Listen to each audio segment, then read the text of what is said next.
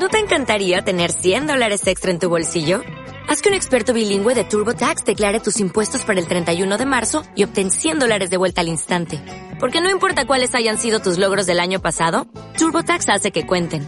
Obtén 100 dólares de vuelta y tus impuestos con 100% de precisión. Solo con Intuit TurboTax. Debes declarar para el 31 de marzo. Crédito solo aplicable al costo de la presentación federal con TurboTax Full Service. Oferta sujeta a cambios o cancelación en cualquier momento. Bienvenido al episodio número 19 de Date Vida con Paloma V. Yo soy Paloma V y estoy muy contenta de tenerte por aquí una semana más. En el episodio de la semana pasada, el episodio 18, vimos por qué uno no se puede fiar de las primeras impresiones.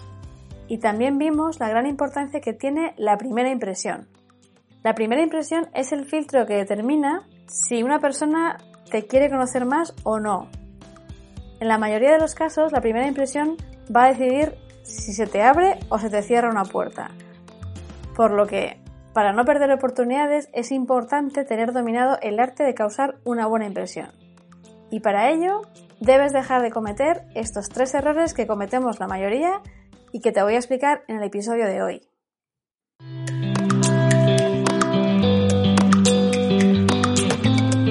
Hola, soy Paloma V emprendedora, divulgadora de liderazgo personal e inconformista por naturaleza.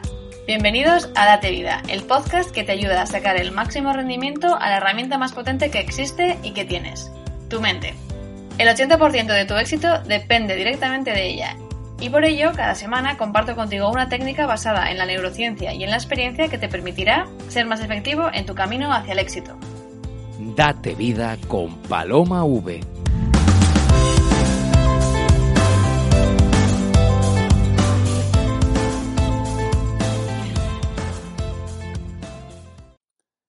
Hace tiempo estudié un MBA, que es un máster de gestión y dirección de negocios. Y la gente me pregunta a menudo qué es lo más importante que aprendí yo allí.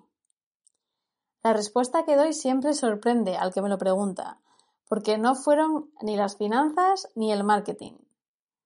Lo más importante que yo aprendí allí fue la importancia del networking, de los contactos y de las relaciones con los demás. Hay un proverbio africano que dice si quieres ir rápido, camina solo. Pero si quieres llegar lejos, ve acompañado. la verdad es que los amigos que hice allí me han ayudado a lo largo de mi vida en muchos aspectos. La anécdota más variopinta que te puedo contar y que yo recuerde es cuando estaba trabajando para una empresa de ciberseguridad y estábamos negociando con el ejército español venderles un sistema de cifrado de comunicaciones. El coronel que debía decidir se iba de misión a Colombia y nos pidió que quería probarlo allí. Pero para las pruebas necesitábamos que él tuviera un iPhone y su modelo era de Android.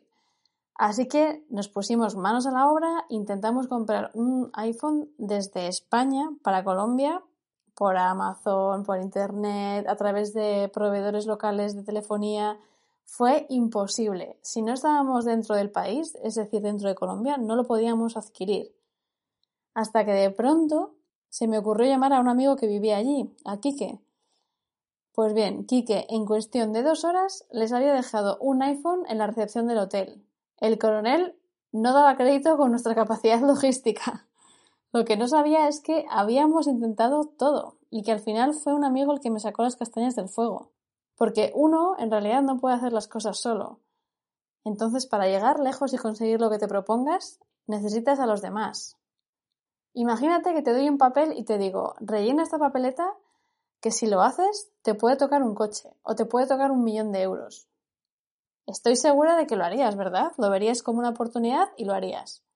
Pues lo mismo pasa con las personas. Mucha gente no entiende y no ve claro que las personas son oportunidades Oportunidades igual de buenas que la papeleta para ganar un millón de euros. Igual de buenas o más.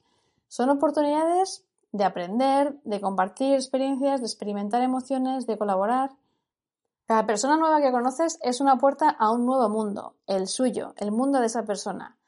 Sin embargo, estas relaciones, que tanto te pueden enriquecer, no se podrán desarrollar o resulta muy difícil hacerlo si no pasas el filtro inicial, es decir, si no pasas el filtro de la primera impresión. Para conseguir alcanzar nuestros objetivos necesitamos a los demás Y para que estos te acompañen, has de saber ganarte su confianza, que al fin y al cabo es de lo que trata la primera impresión. Existen tres errores muy comunes que cometemos la mayoría al conocer a alguien nuevo, especialmente si la persona a la que conocemos es alguien al que admiramos o que nos impone de cierta manera. Y solemos cometer estos errores por inseguridad, o por miedo a no caer bien, o precisamente por miedo a no causar una buena impresión. Pero si lo que quieres es abrirte puertas, debes dejar de cometerlos, porque lo único que hacen estos tres errores es boicotear tu primera impresión. Vamos con ellos. El primer error consiste en no ser auténtico y mentir para impresionar. La autenticidad es la característica de una persona que más corazones conquista. No importa si se trata de una persona totalmente opuesta a como tú eres. Si tú percibes en otra persona autenticidad, te va a conquistar. Hay que tener claro que la clave de toda relación es la confianza, como te decía hace un momento. Cuando alguien no te genera confianza, tú te alejas. Pero cuando alguien sí lo hace, te acercas. Así que la primera impresión va de ganarte la confianza de la otra persona. Es cierto que si estamos nerviosos porque nos impone la, persona nueva que estamos conociendo, puedes fingir la postura y la voz, si eso te da más confianza, pero lo que no puedes hacer nunca es fingir tu esencia, es fingir lo que dices. Ya te digo que si quieres dinamitar tu credibilidad, solo tienes que mentir. Una amiga mía conocía a un chico en una fiesta y el chico parece ser que se enamoró perdidamente, así que se empeñó en ir a verla a Madrid. Él era extranjero y no vivía en España, pero él empeñado en que tenía que ir a verla. Así que fue a Madrid, fueron a una cita y después de la cita mi amiga se ofreció a llevarle a su hotel en coche. Él le dijo que se alojaba en el Ritz y mi amiga, pues impresionada, le dijo, bien, bien, pues yo te llevo allí. Y cuando estaban allí, no recuerdo bien si surgió la opción de ir a tomar algo a la cafetería o si el chico tuvo que subir a la habitación para algo, para coger algo que le había traído o alguna cosa así. El caso es que cuando eso se produjo, él tuvo que confesar que en realidad no estaba alojado en el Ritz, sino en el NH que estaba al lado. Ya ves tú qué tontería. A mi amiga le hubiera dado igual que se alojara en uno que en otro, pero al pillarle en la mentira se le cayó un mito. Se decepcionó totalmente. Si me mienten esta tontería, ¿qué no hará con cosas más importantes? Todos nos sentimos tentados de soltar alguna mentirijilla para impresionar. Yo recuerdo que una de las primeras fiestas del MBA, en el que estábamos mucha gente de diferentes países, y era como un ambiente así como muy guay y muy divertido, y como de gente muy interesante, ¿no? Para que nos conociéramos, cuando llegabas, era como un poco el juego de la tuerca y el tornillo, vaya, te daban un nombre, imagínate, Marie Curie, y tú tenías que buscar en la fiesta a Pierre Curie. Y entonces eso te hacía que tenías que ir hablando con, con todos casi para ver quién tenía ese nombre, ¿no? Y para encontrar a tu pareja. Y entonces, como siempre, a mí me tocó una persona que no conocía de nada. Es que creo que era un, un escritor de países del este o algo así. Vamos, que no era el típico conocido, o sea, no era Evita Perón y Juan Domingo Perón, Marie Curie, Pierre Curie, o sea, era un hombre que no había oído en mi vida. Y de repente se me acerca una chica mexicana, que hoy en día es mi hermana, y me dice, bueno, ¿y tú? ¿A quién tienes que buscar? Y de verdad que estuve muy tentada de inventármelo, porque yo quería quedar de, intelectual, de, de, culta, de que sabía perfectamente quién tenía. Y además es que no había cobertura, porque sí que se me ocurrió buscarlo con el móvil, pero no había cobertura en el sitio donde estábamos. Así que no tenía escapatoria. Total, que al final le acabé diciendo, mira, pues a mí me ha tocado el de la broma, el que ni existe ni tiene pareja, y esto es para que yo hable con toda la fiesta, o algo así, algo como gracioso. Yo solo recuerdo que acabamos muriéndonos de la risa y desde ese día, hermanas, somos amigas súper íntimas. Estuve tentada a tirarme el pego y a tirarme las de culta y a inventarme algo, pero es que en realidad no tenía ni idea. Y lo que hice fue mostrar mi vulnerabilidad y decirle, no tengo ni idea de quién me ha tocado. Y eso une, cuando alguien tiene la capacidad de reconocer que no sabe algo o una vulnerabilidad suya, eso une, genera confianza, que es de lo que se trata.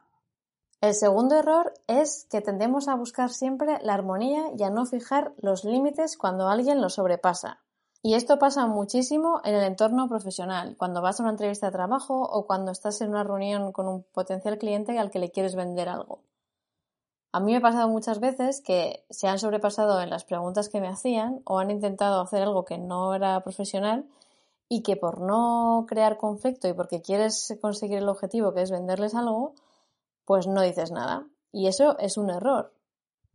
No te digo que pases las cosas por alto ni que les grites a la cara, no se trata de eso. Te voy a poner un par de ejemplos que lo vamos a ver mejor con esto.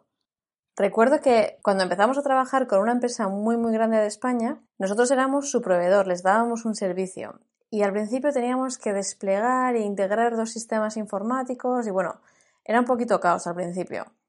Pero recuerdo que su actitud era como de amo, dueño y señor. O sea, iba con el látigo y nos iban acusando de cosas o pidiendo cosas que estaban fuera de los límites, que nosotros no estábamos cometiendo, errores suyos nos lo asignaban a nosotros y recuerdo que mi equipo estaba muy, muy asustado y muy quemado. ¿Qué es esto? ¿Qué está pasando?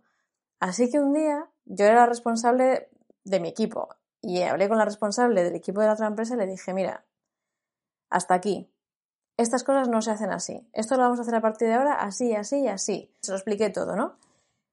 Ella, perpleja, me dijo, es la primera vez en mi vida que un proveedor viene a mí, al cliente, a decirme cómo tengo que hacer las cosas. Es cierto que se creó un poquito de tensión y yo me asusté un poco. Pero oye, mano de santo, Levanté la bandera roja una vez y les dije, así no nos tratáis y así no vamos a trabajar, esta no queremos que sea la relación que queremos tener con vosotros, para que a partir de ese momento nos tenían un respeto, se dieron cuenta que estábamos de su lado, que éramos un equipo y que no era el uno contra el otro. Pero para reconducir eso tuve que levantar la bandera roja y obviamente se creó un poquito de tensión. No se trata de poner un drama, gritar, enfadarse, pero sí que decirle los límites. Mira, yo así no trabajo. Si me vas a tratar así, no trabajo. De esa manera consigues que la otra persona te trate como tú quieres que te traten, porque al final las personas no te tratan como ellos quieren, sino como tú les dejas. Y para eso hay que fijar los límites. Porque poner límites una sola vez genera respeto para todas las interacciones futuras. Es una pasada. Es verdad que hay que pasar la primera vez, que a veces asusta, pero es mano de santo. Y te cuento otra historia que oí una vez en un vídeo. Había un jefe que era pues el dueño de la empresa, era multimillonario y él les había encargado de evaluar una empresa que él quería comprar. El chico que estaba evaluando la empresa era medio nuevo en la empresa, pero bueno, allí fue a la presentación, les explicó por qué él creía que no era una buena compra y cuando terminó su exposición, el jefazo le dijo Sois todos unos maricas. El que estaba presentando el trabajo se quedó perplejo. ¿Qué me ha dicho? Mira, de donde yo vengo, esto no se consiente. Si tú le llamas a alguien marica, se generaría una pelea. Así que por favor no lo vuelvas a hacer. Conmigo no, conmigo así no. Todo el mundo se quedó callado, incluso el jefazo, hasta que de pronto el jefe dijo De acuerdo, no lo volveré a repetir. Y desde entonces el jefe le trató con muchísimo más respeto que a todos los demás que solían tragar con esas salidas de tono del jefazo. Se reían, le seguían el rollo y al final el mensaje que estás dando es que a ti sí te pueden tratar así, que no pasa nada. Entonces, cuando alguien de repente te dice, oye, no me gusta lo que has hecho, por favor, no lo vuelvas a hacer, te está generando mucha confianza, porque al final lo que tú percibes es que esta persona me va a decir lo que piensa, tanto si está en desacuerdo como si está en acuerdo. No va a tener miedo a expresar lo que siente, o lo que le parece bien, o lo que le parece mal. Eso genera una confianza tremenda. Así que que no te dé miedo, aunque acabes de conocer a una persona, si pasa tus límites, díselo de manera cordial. Verás que lo que se produce es tremendo, es un respeto enorme. Y el tercer y último error es que tendemos a ignorar las diferencias y a centrarnos en las similitudes. Esto es porque sabemos que a las personas les gustan personas que piensan como ellas. Entonces, si una persona te dice que le gusta A y B y a ti te gusta A pero no B, en lugar de centrarte en B, que es donde discrepáis, te vas a centrar en A. Vas a decir todas las cualidades positivas que tiene A y cómo lo compartes y qué maravilla. Y eso lo hacemos todos. Pero cuando tú das tu opinión y no eh, coincide, eso también genera muchísima confianza, porque estás mostrando que está bien y estás a gusto estando en desacuerdo. Cuando uno muestra que es capaz de no estar de acuerdo en algo sin enfadarse ni enfrentarse sin dramas, ni intentar convencer a la otra persona para que cambie de opinión, esto genera muchísima confianza en la otra persona. Porque ya sabes que esta persona que está cómoda discrepando te va a decir lo que piensa. Coincidas o no. Y al final eso es autenticidad, ser auténtico, que volvemos al principio, que es la clave para generar confianza. Así que ya sabes, los tres errores que no tienes que cometer si quieres aprovechar todas tus oportunidades y hacer que todas las puertas se te abran cada vez que conoces a alguien son evita no ser auténtico y mentir para impresionar, evita no fijar tus límites cuando alguien los sobrepasa y por último, no te centres solo en las coincidencias, habla también de las diferencias, porque eso va a generar una confianza tremenda. Así que ya sabes, ahora a ponerlo en práctica, que lo más importante de todo son las relaciones con los demás. Este episodio llega a su fin. Espero que te haya gustado y si es así, me encantaría que lo compartieras con personas que creas que les puede interesar y que les puede servir y ser útil. Ya sabes que estamos empezando y toda ayuda es poca. Si aún no te has suscrito al podcast, no te olvides de hacerlo para no perderte ningún episodio y para ello puedes meterte en la página web que es date-medio vida.com. Ahí te puedes registrar para que te mande las novedades cada semana y también podrás encontrar todos los enlaces a las plataformas de escucha del podcast, que son Spotify, Acast, eBooks y iTunes. Y si aún no nos sigues en redes sociales, pues ¿a qué estás esperando? Me puedes encontrar como arroba date mucha vida en Facebook y como paloma barra baja v, escrito UVE, en Instagram. Ahí se publican cosas un poco diferentes, eh, pero que, que complementan todo lo que hablamos aquí en el podcast. Así que nada, un millón de gracias por acompañarme hoy y te espero la semana que viene. Y ya sabes, a darte mucha vida. Un abrazo.